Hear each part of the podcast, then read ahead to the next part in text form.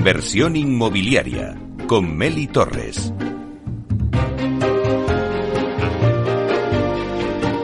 Hola, ¿qué tal? Muy buenos días y bienvenidos a Inversión Inmobiliaria. Hoy hablamos de ayudas para la rehabilitación de viviendas. Uy, no, que, estaba yo pensando en las ayudas. Y hoy hablamos de la rehabilitación de, viviendas en los edificios. Ay, madre, hemos cogido mal los papeles, pero bueno, no pasa nada. Vamos a retomar el tema. A ver, ponemos un poquito de música y seguimos.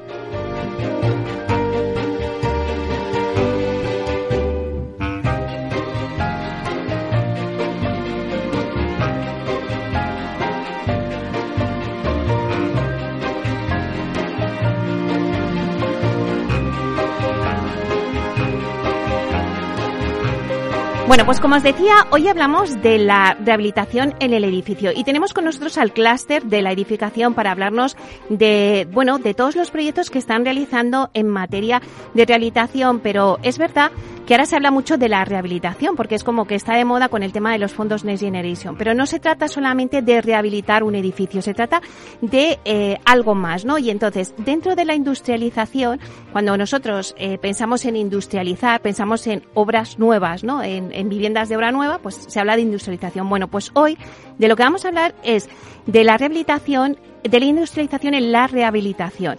Y tenemos con nosotros, eh, lo primero de todos, vamos a saludar a Miguel Pinto, porque es el gerente del clúster de, de, de, la edificación. Vamos a hablar con él porque, vaya, hoy no está fallando todo, porque ahora no está en el teléfono. Bueno, pues voy a presentar a los componentes del clúster de la edificación que vienen con nosotros y que ya están aquí en Capital Radio para hablarnos de este tema. Bueno, voy a ir presentando, ¿vale? Luego tendremos a, Miguel. Tenemos con nosotros a Dasil Fernández, que es ingeniera acústica y es responsable de prescripción en Pladur. Buenos días, Dasil. Hola, buenos días. Encantada de estar aquí con vosotros. Bueno, le sigue también Laia Recasens, que es ingeniera de diseño industrial y desarrollo de producto, es product manager de, de Ursa Iberia. Buenos días. Buenos días, Meli. Un placer. Bueno, también tenemos con nosotros a Carlos Muñoz, que es Product Manager, es responsable de innovación dentro de la empresa EMAC Group, Grupo. Buenos días, Carlos. Buenos días, Meli. Encantado de estar. Y también tenemos a Juan Delamo, que es también Product Manager, especialista en soluciones y sistemas para cubiertas en BMI Group. Buenos días, Buenos Carlos. Días. Buenos días, Meli. Bueno, pues entonces vamos a pasar ya al tema que nos trae hoy, ¿no? Eh, vamos a, un poco yo me gusta siempre hacer una ronda con vosotros y contar un poquito, porque la gente que nos está escuchando dice, vale, industrialización y rehabilitación, que son eh, las dos premisas de hoy. Pero vamos a ver eh, de qué trata la industrialización en la rehabilitación. Sí que me gustaría hacer una ronda por cada uno de vosotros para que un poco sentemos las, las ayudas o un poco los mimbres, ¿no?, de lo que vamos a hablar en este debate. Y si quieres empezamos contigo, Dasi. Pues mira, Meli, yo, nosotros pensamos realmente, nosotros, el grupo, el clúster, eh, pensamos que la industrialización en la rehabilitación nos ofrece una oportunidad para disponer de, disponer de nuevas opciones y soluciones para la rehabilitación de nuestro parque de viviendas. No debemos de olvidar que nuestro parque edificatorio está envejecido y que ahora mismo con el gran reto que nos presenta eh, Bruselas, el compromiso que tenemos con Europa de alcanzar unos niveles de descarbonización, de, estamos hablando de alrededor de un 80 o 95% a un plazo del 2050.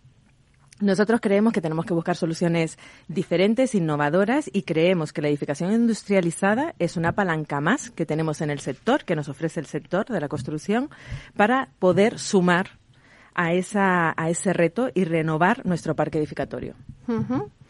Mira, yo, Meli, creo que, que, al final en cómo se va a abordar la rehabilitación en las próximas eh, décadas va a haber tres claves, ¿vale? Y en estas tres claves eh, la industrialización va a tener mucho que aportar. Mira, yo te diría que estas tres claves son, primero, la innovación. Necesitamos sí o sí aportar nuevas soluciones que sean más técnicas, más efectivas y rápidas. Y algo aquí que va a ser también muy interesante va a ser el que las empresas, eh, todo el sector, al final eh, haga alianzas entre ellos e incluso también participe la administración y la sociedad, ¿vale? Para que esta, este proceso de innovación pueda surgir y sea efectivo. En segundo lugar, te diría que para que sea de verdad algo con algo exitoso, ¿vale? Que esta rehabilitación sea exitosa, tiene que estar eh, muy en consonancia con la sostenibilidad y con la sociedad. Es decir, aquí la industrialización lo que tiene que hacer es aportar beneficios sociales, tiene que y asegurar que los hogares en sí sean sanos y eficientes, ¿ah? tras las tras las reformas. Y por último, algo en lo que la industrialización sí que tiene muchísimo peso y es uno de los pioneros es en la digitalización, ¿vale? Porque aquí esta digitalización va a permitir que los procesos eh, de edificación sean mucho más eficientes, se trabaje mejor en la planificación, en el diseño y en la monitorización durante la obra y a posteriori. Carlos. Al final, la industrialización y la rehabilitación lo que pretende es beneficiarse de las ventajas de sistemas industrializados que ya existen a día de hoy. En otros sectores podríamos hablar de economías de escala, controles de calidad, trabajos más seguros, más seguros y en entornos más amigables, asegurar plazos de, ejecución, pero ahora aplicándolo a la edificación. Y en el caso concreto de la rehabilitación sí que es verdad que tiene el hándicap que supone el hecho de que el edificio ya existe, cada proyecto es diferente, las geometrías son diferentes y por lo tanto necesitamos soluciones personalizadas y diferentes en cada caso. Laia.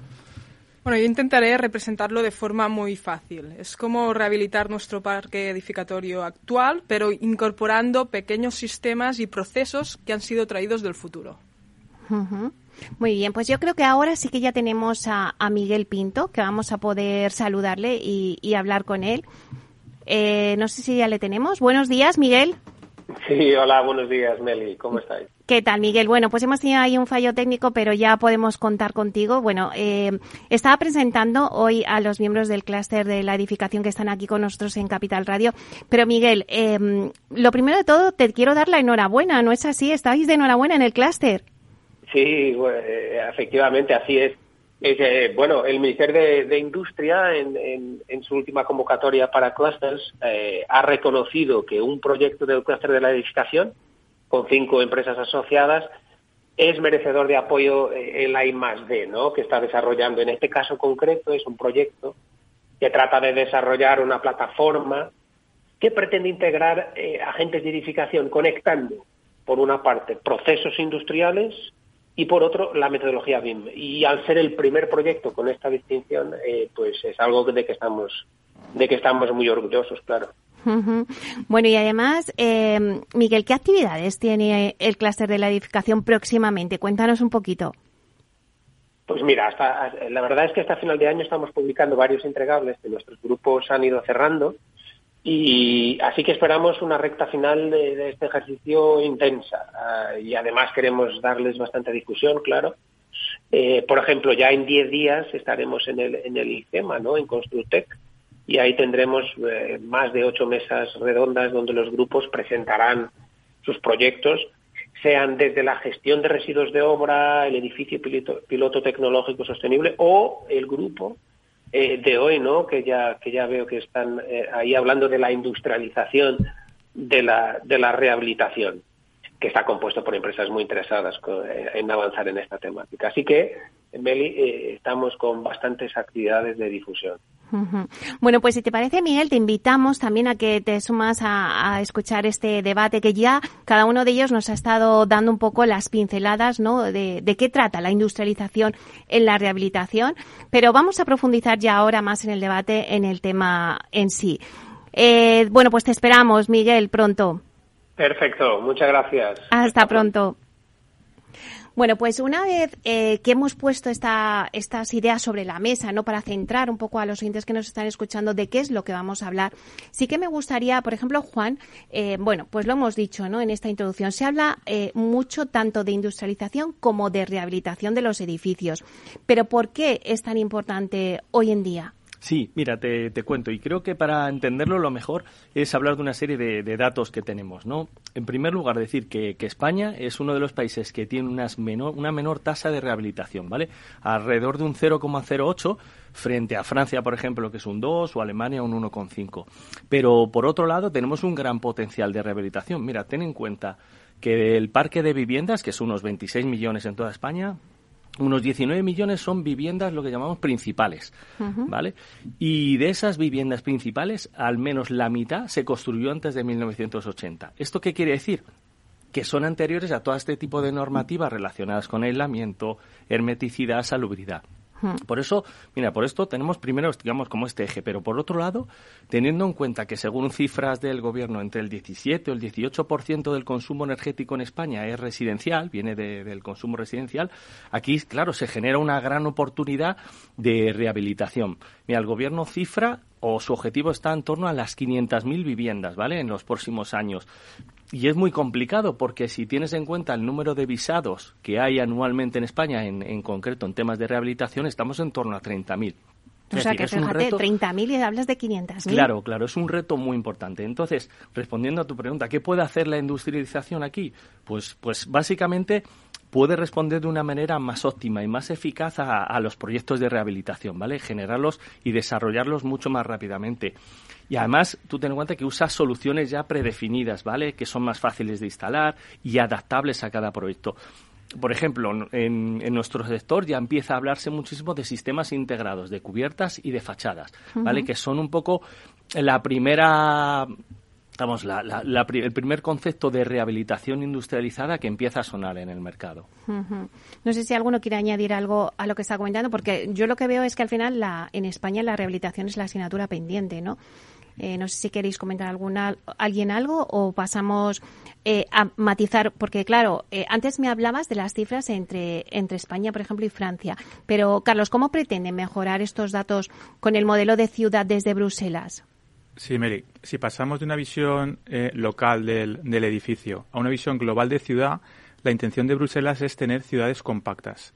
El concepto de ciudad compacta lo que significa es aprovechar los espacios interiores disponibles dentro de las, de las propias ciudades mediante la rehabilitación de barrios antiguos o mejorando la oferta de servicios en las zonas despobladas para hacerlas más atractivas. El modelo opuesto sería ciudades dispersas, que significa priorizar el crecimiento aumentando la superficie mediante la creación de polos aislados fuera de las ciudades. Esto no significa que las ciudades no tengan que crecer en superficie, porque al final aumentan la población y tienen que crecer en superficie, sino priorizar el espacio interior, el espacio interior y evitar crecimientos alejados. Un ejemplo de, esto sería, o de ciudad dispersa, o de crecimiento disperso, sería el ejemplo de Seseña.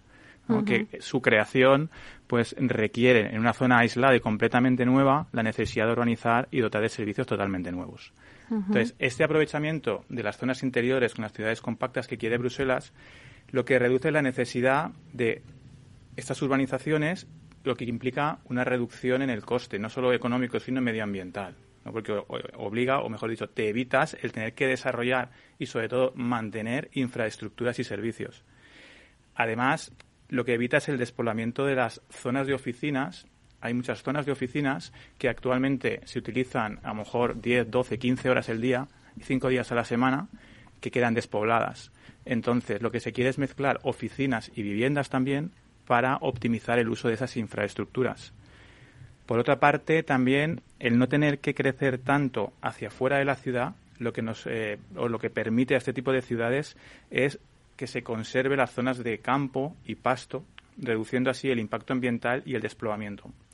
Porque hay que recordar que el 60% de la tierra de cultivo de calidad que deja de utilizarse para la agricultura, se utiliza para la construcción. Con lo cual son, eh, son cifras eh, muy importantes que estamos eh, pudiendo respetar a nivel de medioambiental. Y finalmente, y una de las cuestiones más importantes que se están escuchando a día de hoy, el tema de la eficiencia energética. Una ciudad compacta, al final, lo que pretende es tener la mayoría de los servicios o todos los servicios a 20 minutos a pie. Hmm. De forma, la ciudad de los 15 minutos, ¿no? Que se dice ahora. Correcto. De forma que tú no tengas que coger tu vehículo privado constantemente. Cuando en una ciudad dispersa, incluso para hacer la compra, pues tendrías que moverte en tu vehículo privado, probablemente contaminante, constantemente. Y siendo como ha dicho Juan, ¿no? que el 45% de los edificios en España son más antiguos de 1980 y si se pretende priorizar las, el crecimiento en el interior de las ciudades, la rehabilitación es imprescindible. Claro, un poco lo que estás diciendo es, que eh, si pasamos de una visión local de, edificio a una visión global ya de ciudad, ¿no? Eh, la intención de Bruselas es tener ciudades compactas, ¿no? Las cuales se centran en el aprovechamiento de los espacios interiores disponibles mediante la rehabilitación de barrios antiguos y mejorando la oferta de servicios en zonas despobladas dentro de la ciudad frente a la ciudad dispersa, ¿no? Como bien nos estabas poniendo el ejemplo de lo de Seseña. Eh, claro, si entonces hablamos ya en todo ese hilo y, en todo ese enfoque urbanístico, eh, ¿qué elementos o claves debemos valorar a la hora de plantear un proyecto de rehabilitación? Vale, pues en relación a lo que está, nos ha comentado Carlos sobre el tema de ciudades, barrios, etcétera, yo creo que actualmente ha habido un cambio muy importante, ¿vale? A nivel escala, ¿no? Antiguamente hablábamos siempre de proyectos de rehabilitación de pequeña escala, que era, hablábamos de rehabilita tu vivienda. Hmm. Después pasamos a hablar de rehabilitar el edificio, pero es que hoy en día lo que se trata es de rehabilitar barrios completos. Es decir, los fondos Next Generation tienen, enfoca un programa, el programa 1, enfoca para la rehabilitación de barrios, de edificios y de viviendas, pero dan un gran protagonismo a la rehabilitación de barrios completos, que es un, para mí me parece un tema brutal, ¿no? A la hora de cómo enfocar esa, esa rehabilitación.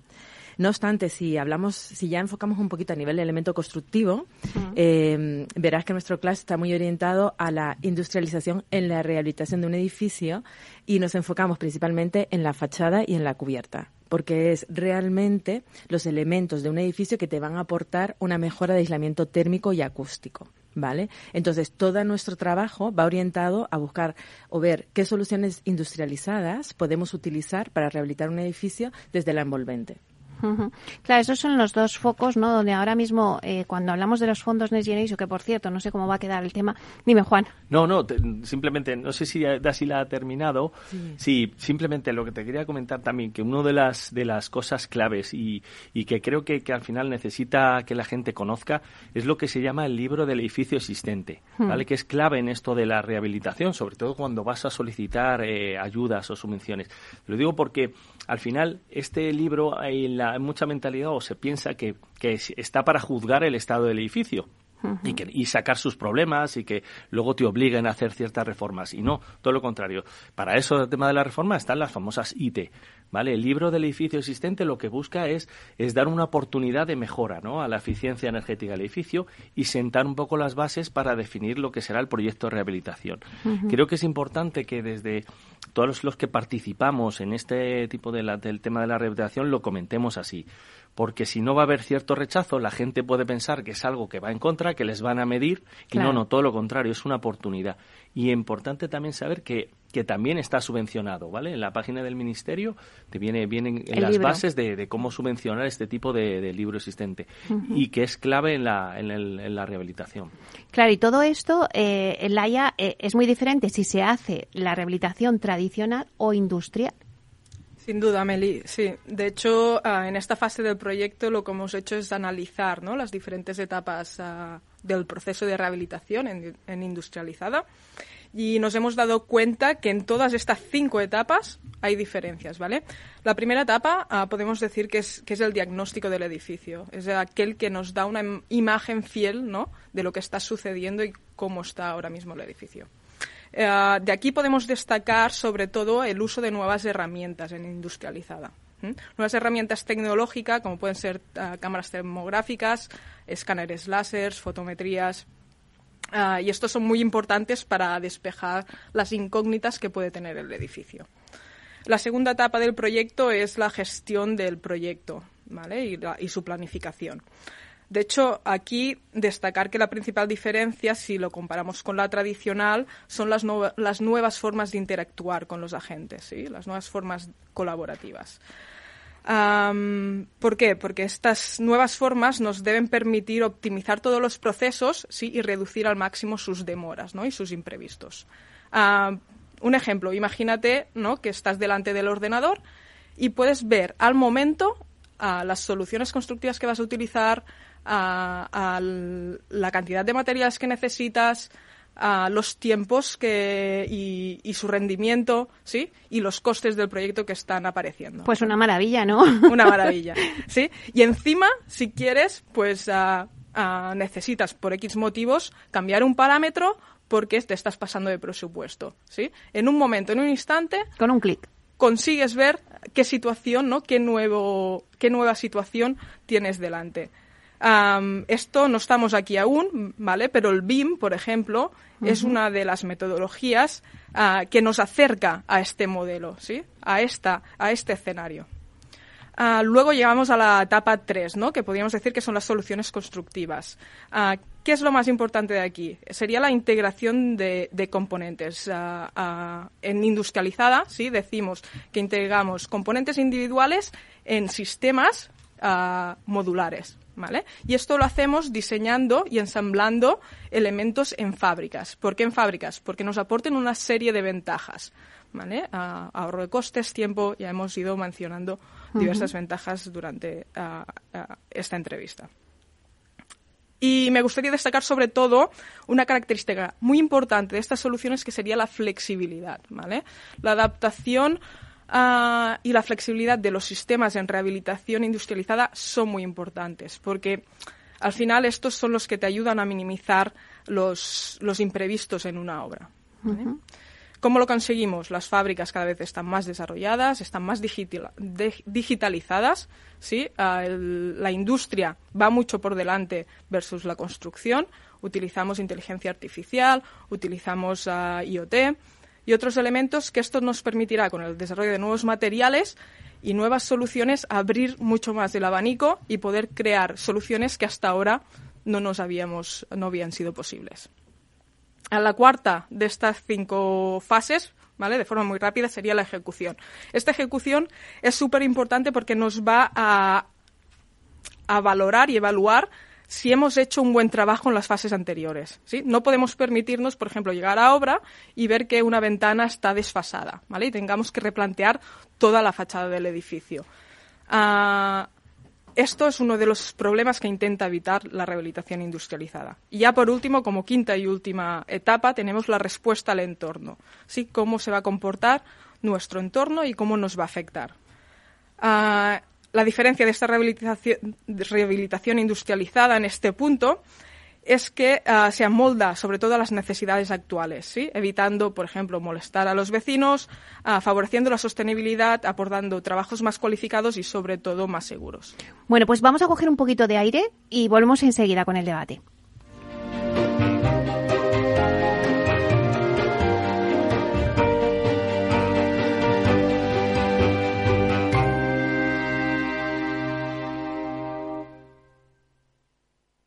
Entonces, dice usted que su obsesión por la tecnología viene desde la infancia. Hombre, quizás padezco un overflow tecnológico en mi API por un bug infantil, pero tanto como obsesión. Es hora de sacar a ese inversor en megatendencias que llevas dentro. En Renta 4 Banco, seas el tipo de inversor que seas, tenemos un curso para ti. Entra en r4.com e inscríbete a uno de nuestros 300 cursos gratuitos de inversión. Renta 4 Banco. ¿Quieres más?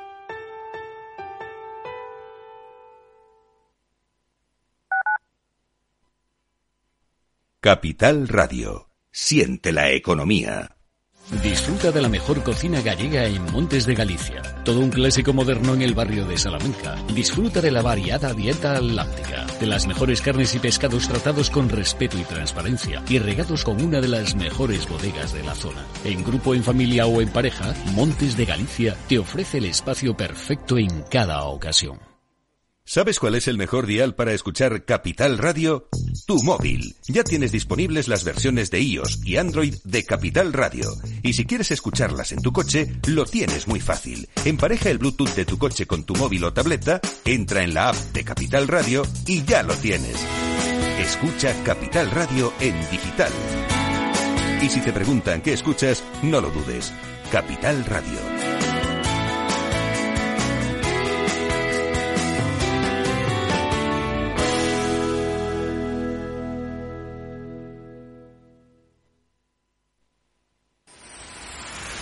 Empresas tecnológicas, escuelas de negocios, sindicatos, organizaciones empresariales, empresarios, formadores y figuras relevantes de las administraciones públicas comparten tertulia todos los miércoles a la una de la tarde en Cibercotizante, un programa dirigido por José Joaquín Flechoso. Cibercotizante, la digitalización desde una óptica diferente. Capital Radio.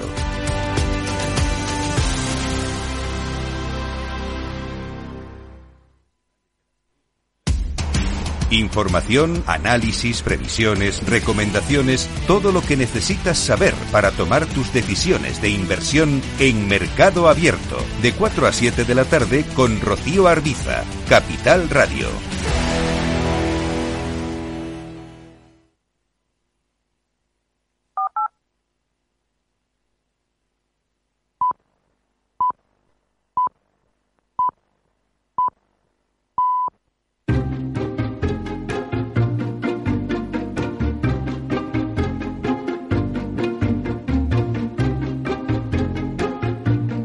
Inversión inmobiliaria con Meli Torres.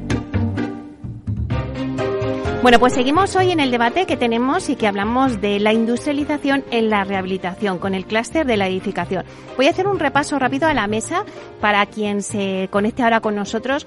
Bueno, pues tenemos a Dasil Fernández, que es de Pladur, tenemos también a Juan del Amo, eh, que es de BMI Group, a Carlos Muñoz, que es Emma de Mac Grupo, eh, Alaya Recansens, que es de Ursa Ibérica, y todos estamos hablando un poco de, bueno, pues de esa asignatura pendiente que tiene el sector inmobiliario, que es la rehabilitación, pero también hemos añadido un componente y es la industrialización en la rehabilitación.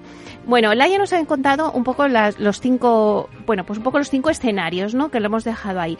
Y ahora sí que me gustaría, eh, pues preguntarte a ti, Juan, eh, ¿cómo afecta la industrialización a la sostenibilidad en la rehabilitación del edificio? Que es algo en lo último, en el último escenario que, se ha quedado Laia, ¿no? Y que nos lo ha puesto ahí también.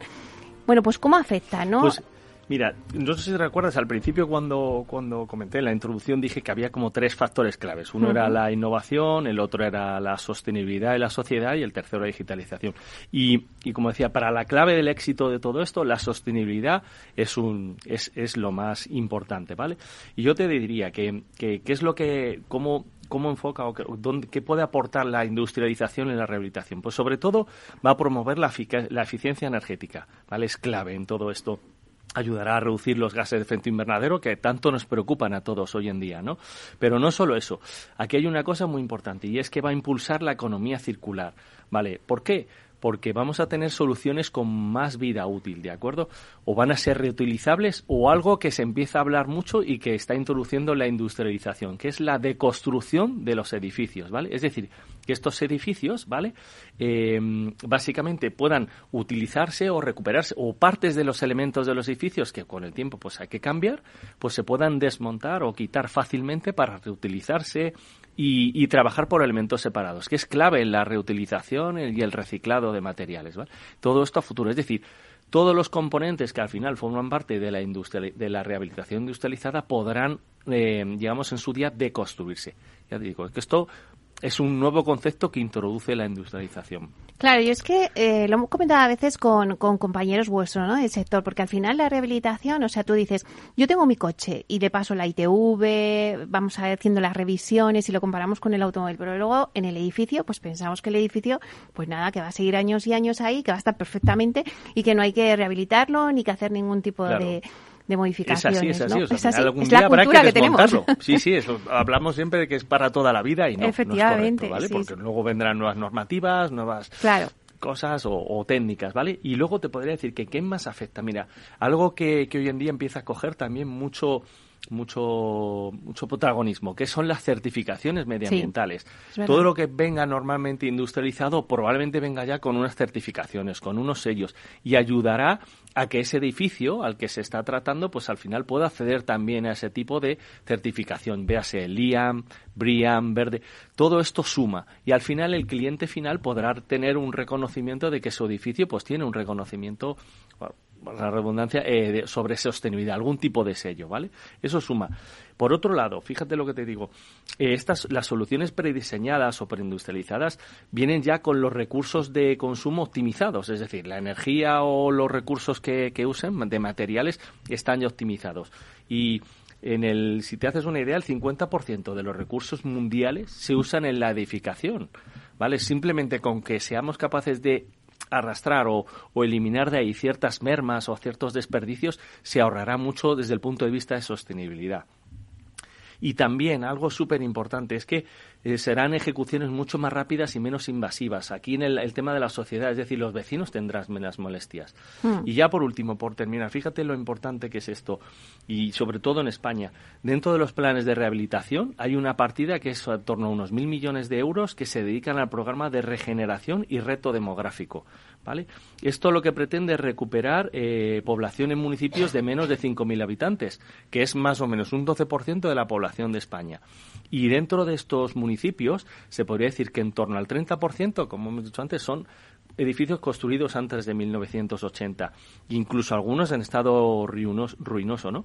¿Qué es lo que esto nos va a permitir? Pues recuperar suelo urbano, como decíamos antes con, con Carlos, eso de las ciudades compactas. Hmm. Pues recuperar ese suelo urbano que hoy en día está infrautilizado, evitar el deterioro rural, es decir, no avanzar más con las ciudades en los entornos rurales. Y aquí la clave en la sostenibilidad de los y es o sea lo que quiero decir es que esto va a ser clave en la sostenibilidad de los entornos rurales no para que no se abandonen y se puedan repoblar y aquí la industrialización que va a aportar por lo que decíamos, optimización de recursos, el uso de elementos locales y ejecuciones rápidas y eficaces. Pero claro, eh, la industrialización, Laia, eh, ¿va a traer solo ventajas o también trae desventajas ¿no? en la rehabilitación? Existen desventajas, efectivamente. Ah, bueno, como hemos ido mencionando, la rehabilitación está llena de incertidumbre y esta continuará estando allí. ¿no? Ah, pero el objetivo de la industrialización es intentar minimizarlas al máximo posible, ¿no? sobre todo en las fases iniciales del proyecto.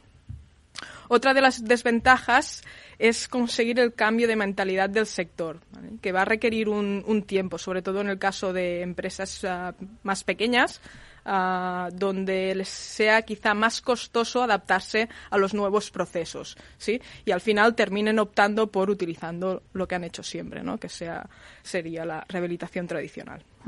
Seguro que bueno, me querías contar algo más. Sí, te añado una, una última parte que sería que debemos tener presente sobre todo uh, y no es nada negativo que pueden existir ah, pequeñas intervenciones donde no sea posible ¿no? o no sea eficiente la rehabilitación industrializada, la cual cosa nos conformaremos ¿no? con los métodos tradicionales. Como por ejemplo las pequeñas estas que estás comentando, ¿alguna? Una pequeña intervención, pongo un ejemplo de una esquina, ¿no? O, varios elementos que tú evalúes al final, ¿no? La dedicación que le tienes que dedicar para hacerlo con el modelo industrializado y no te salga cuenta.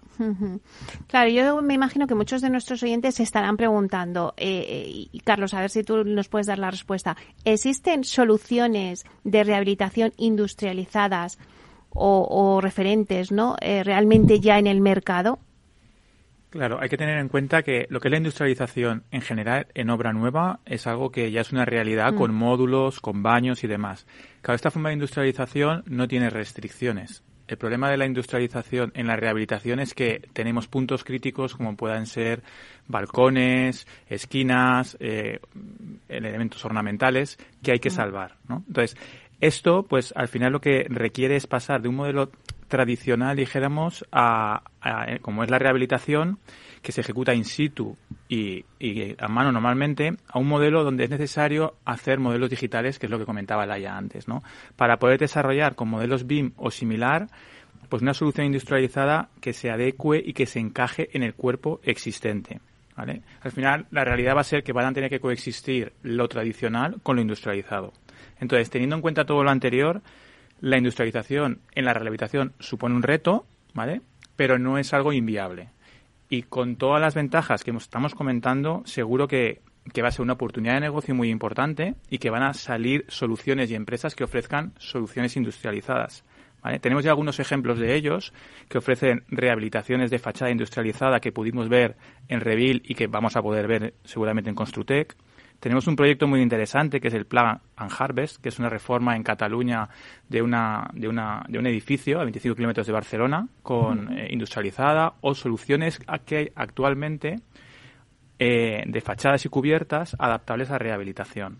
Entonces, precisamente lo que queremos hacer ahora en el grupo del clúster es investigar qué soluciones, más allá de todo esto, existen en el mercado, ¿vale? Pero lo que vemos es que los que más rápido se van a posicionar son especialistas en fachadas modulares, muros cortina, cerramiento de aluminio, porque actualmente ya están haciendo pieles exteriores e interiores que a un edificio que al final es el concepto de industrialización.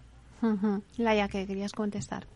Bueno, eh, yo sí quería aportar un, contexto distinto, eh, que siempre hablamos en el grupo de trabajo, del clúster, que es que no todo es blanco o es negro, ¿no? Es decir, lo ideal estamos hablando de módulos industrializados, ¿no? Pero realmente yo creo que los fabricantes hoy en día están desarrollando soluciones con un cierto grado de industrialización. Podemos hablar de soluciones más ligeras, podemos hablar de soluciones de paneles que están compactados, podemos dar soluciones que no, no sean menos intrusivas para la rehabilitación, más rápidas de ejecución, más seguras, más calidad. A lo mejor no llega a ser una solución totalmente industrializada, pero que sí está en esa proyección entonces sí, esas cosas las podemos encontrar hoy en día en el mercado. Claro, se va avanzando, ¿no? Se va avanzando, ¿no? Porque esa es un poco la visión ¿no? que tienen los fabricantes para el futuro. Pero Dasil, ah, eh, seguramente que también nuestros clientes se están preguntando, vale, ¿a qué profesionales debemos dirigirnos para plantear la rehabilitación de nuestro edificio? Vale, pues yo lo primero que haría sería diferenciar o clasificar el tipo de intervención que voy a realizar, ¿no? Es decir, podemos hacer una rehabilitación, lo que es parcial, ¿vale? Que se trata, como estabas hablando tú de la ITV de los coches, sería como cuando pasamos la ITV del edificio, que es con las inspecciones, el IE, pues muchas comunidades eh, se enfocan a solucionar problemas o patologías, ¿no? Entonces hacen obras, intervenciones puntuales, obras ligeras, que lo que hacen es conservar o reparar una patología eh, del propio edificio, ¿no? Con, cuál, es el objetivo, pues realmente aprobar el examen, ¿vale?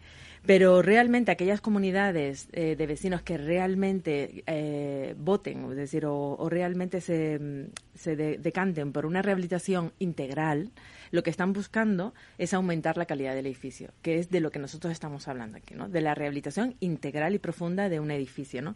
Este tipo de rehabilitaciones son diferentes. La rehabilitación parcial que hemos hablado, que son intervenciones pequeñas, pues pueden llevarse a cabo a través de un técnico de cabecera, que te hace un plan de conservación y te lleva esa, esa, esa rehabilitación puntual o esa acción. Pero cuando ya hablamos de una rehabilitación profunda, de un edificio, ¿vale? Integral, ya estamos hablando de cosas mayores. Pero para eso el mercado sí que te ofrece agentes, personas que están especializadas, que son los agentes rehabilitadores. Pueden ser personas autónomas, pueden ser empresas, depende del nivel en el que tú vayas a intervenir en tu, en tu edificio. Siempre es importante saber que este agente rehabilitador es como un, em, un agente que te hace una rehabilitación llave en mano. ¿Vale? Entonces, a la comunidad le va a facilitar todo el trabajo. Le va a transmitir toda la información y no solamente, sino va a gestionar también el tema de ayuda, financiaciones, eh, contratos con arquitectos, etcétera. Eh, lo único es que sí es importante que al final eh, la persona a la que cualquier comunidad de vecinos pues debería de consultar es al propio administrador. Los administradores hoy en día están totalmente informados sobre este tema y realmente tienen sus contactos. De la misma manera que lo estaba hablando con Carlos hoy por la mañana, todos los colegios profesionales, tanto de colegios aparejadores como de arquitectos tienen una ventana única, es decir, un, un, servicio de información y que ellos mismos te ponen en contacto con agentes rehabilitadores del sector que están trabajando en este, en este área. Bueno, igual que antes comentabais, las ventajas y las desventajas ¿no? de, esa industrialización en la rehabilitación, yo creo que a la gente dice, bueno, pero ¿cuánto me va a costar todo esto? ¿no? Que al final, cuando tocamos el bolsillo, es cuando entonces como que es nuestra magnitud. Entonces, Carlos, ¿qué diferencia en coste y plazo eh, tiene una solución industrializada respecto a una tradicional. Muy bien. A ver, respecto del coste, no te podemos dar una respuesta. Malas noticias.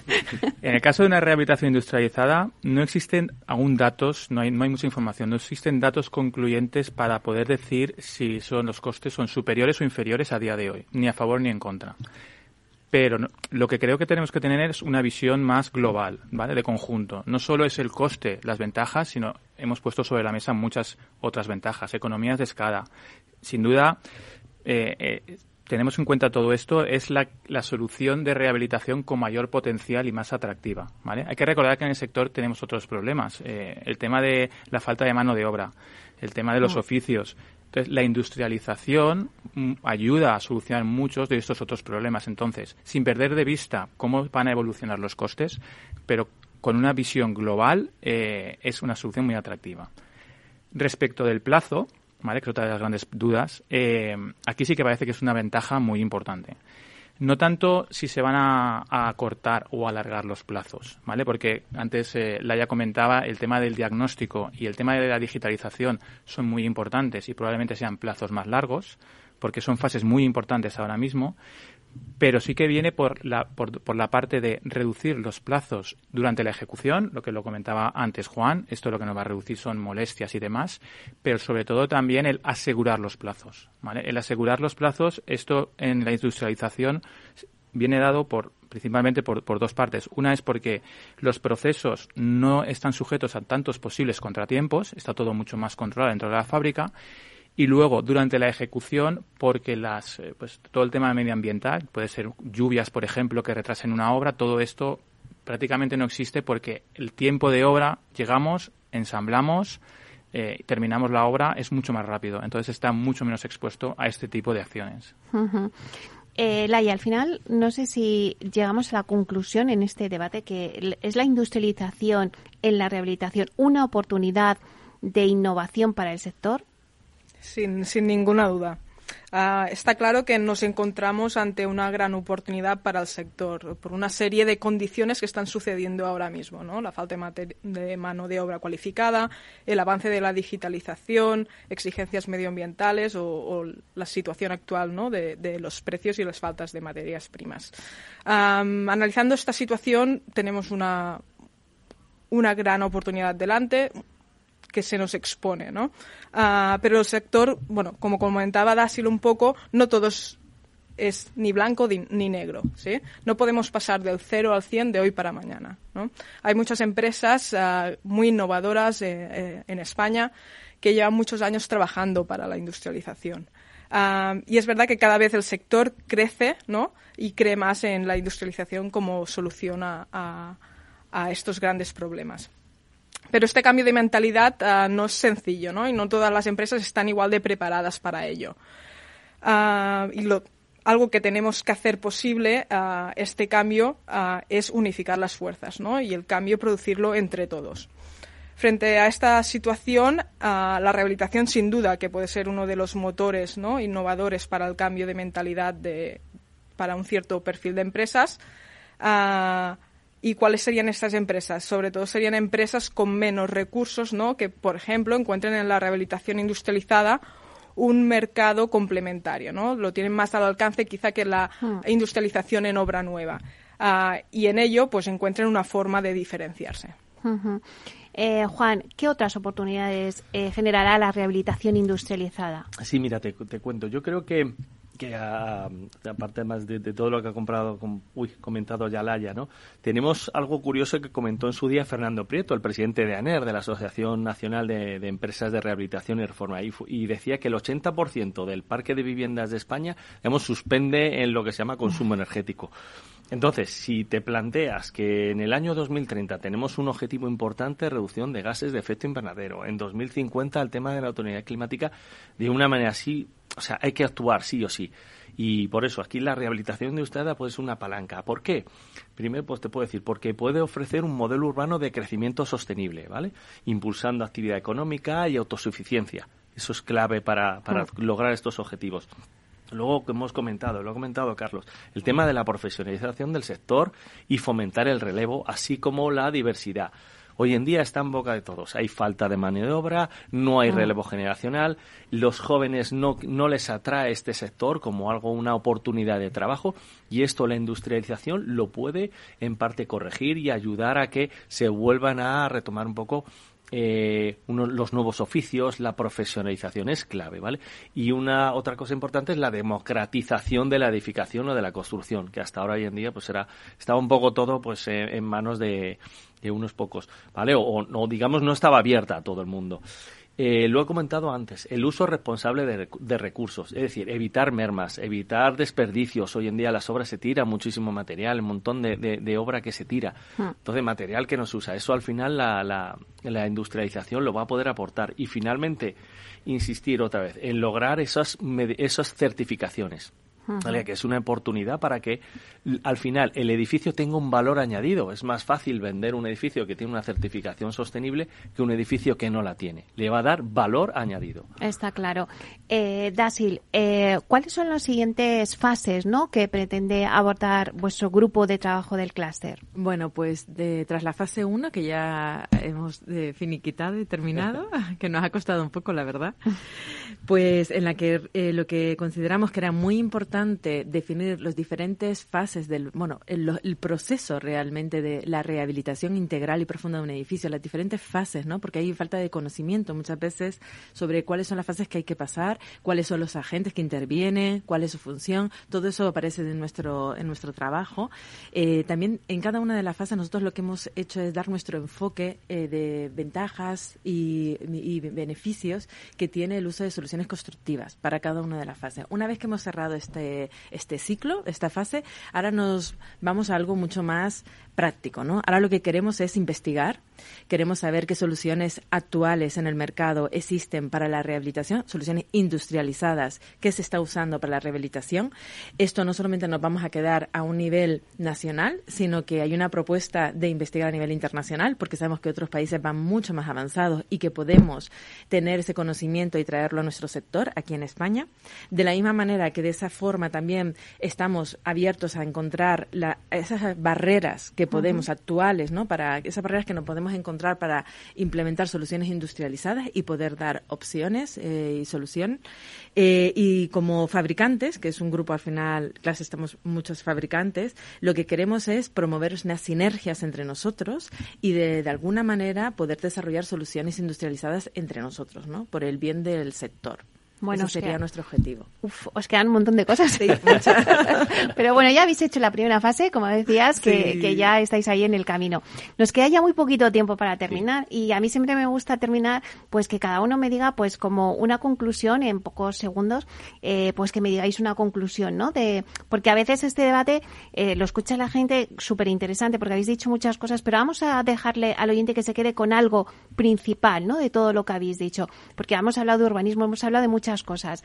Si quieres empezamos contigo, Juan. Sí, mira, yo, yo te, diría, ¿no? Y en base a, un foro en el que estuve, bueno, estuve eh, de oyente, básicamente, en, el Colegio de Aparejadores de, Madrid, en que se hablaba de rehabilitación de envolventes, ¿no? Y ahí estuvo Javier Martín, que es el director general de vivienda del Ministerio, ¿no? del MIDMA y dijo una cosa muy interesante y para que hagáis una idea.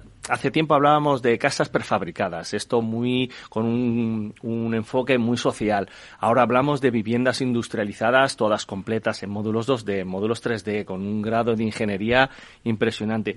Pero él sacó una cosa muy importante, dice, ahora hay que hablar de la industrialización micro la industrialización micro que está muy enfocada a la rehabilitación y que servirá para eso, para resolver actuaciones muy específicas y adaptadas a cada proyecto y que por supuesto pues traerá consigo nuevas técnicas constructivas. Muy bien, pues nos quedamos con esa industrialización micro. Carlos.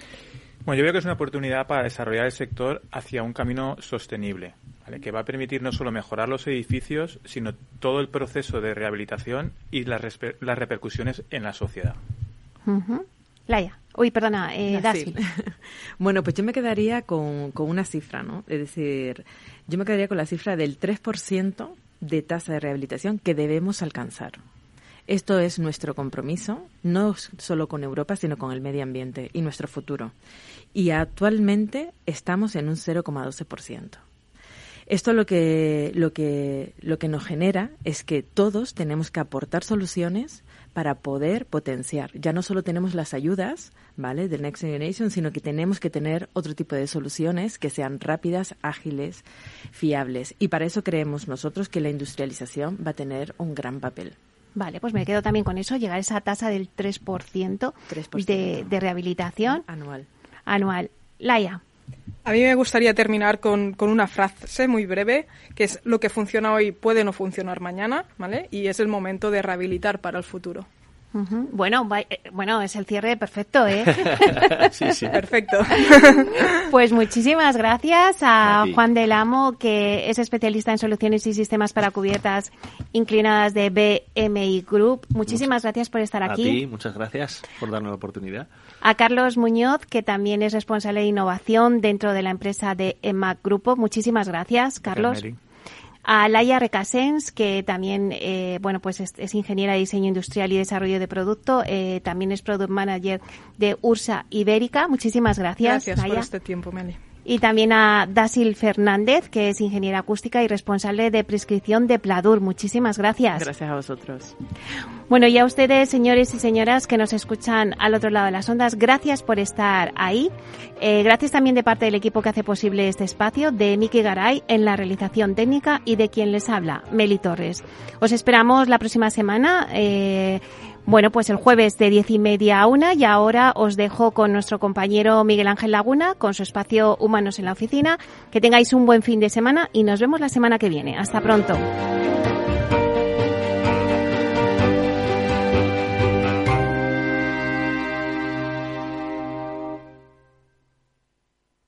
Artesanía, tecnología y lujo de la mano de Grato una marca española líder en fabricación de pavimentos de parqué de ingeniería y carpintería para interiorismo de madera de roble europeo, procedente exclusivamente de bosques gestionados de forma sostenible. Grato te ofrece las mejores calidades para tus proyectos residenciales y hoteleros, fabricando tanto parqué de ingeniería como cocinas, puertas, armarios y muebles de baño con exclusivos diseños, siempre con trato directo de fábrica. Grato da vida a espacios en todos los rincones del mundo con productos sostenibles, duraderos, de alta calidad y personalizables.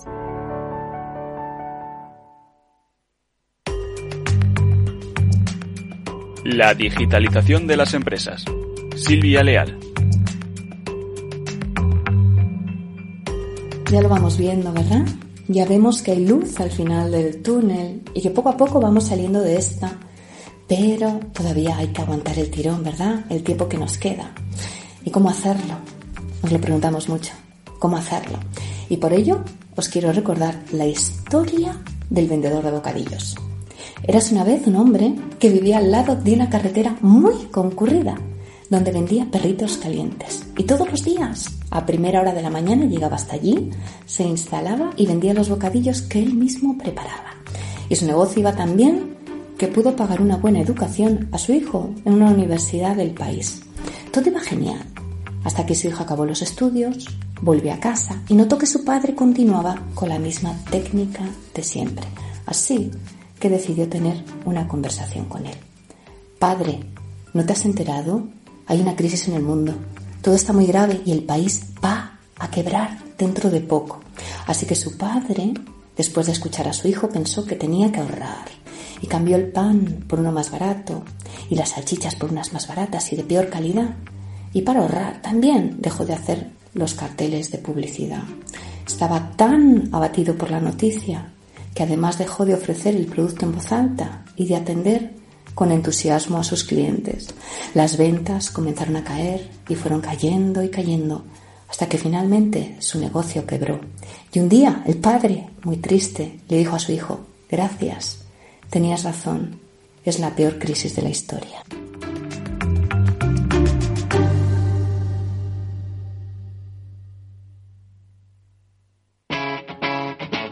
Capital Radio. Ya no estamos en la era de la información, estamos en la era de la gestión de los datos y de la inteligencia artificial. El tratamiento inteligente de estos datos proporciona un valor enorme a las empresas en sus procesos de negocio. En Piper Lab ayudamos a nuestros clientes a tomar decisiones de negocio basadas en datos. Escúchanos todos los lunes en el espacio de Big Data de Capital, la Bolsa y la Vida. Gráficas Naciones. Más de 50 años de experiencia en el sector de las artes gráficas. Apostamos por la última tecnología tanto en impresión offset como en digital y gran formato. Realizamos todo tipo de impresión. Tarjetas de visita, folletos, libros, vinilos, decoración y montaje de stands. Más información en el 91 629 2145 o en gráficasnaciones.es. Disfruta de la mejor cocina gallega en Montes de Galicia. Todo un clásico moderno en el barrio de Salamanca. Disfruta de la variada dieta láctica, de las mejores carnes y pescados tratados con respeto y transparencia y regados con una de las mejores bodegas de la zona. En grupo, en familia o en pareja, Montes de Galicia te ofrece el espacio perfecto en cada ocasión. Esto te estás perdiendo si no escuchas a Luis Vicente Muñoz en Capital, La Bolsa y la Vida. Antonio Garamendi, presidente de la COE. Habría que evaluar, eh, y para eso también está la mesa, nos podríamos sentar, y me da igual si hubiera que cambiar la ley, un salario mínimo que se acogiera o que se acoplara eh, a cada uno de los territorios de este país, porque la realidad es que la propia negociación colectiva también va en función de esos territorios. Es diferente cuando vemos el convenio del metal, por ejemplo, pues de Vizcaya es muy diferente al convenio del metal de otra provincia, e incluso del propio País Vasco. Y yo creo que esa es la realidad eh, y es por eso por lo que estamos diciendo este tema. No te confundas. Capital, la bolsa y la vida con Luis Vicente Muñoz, el original.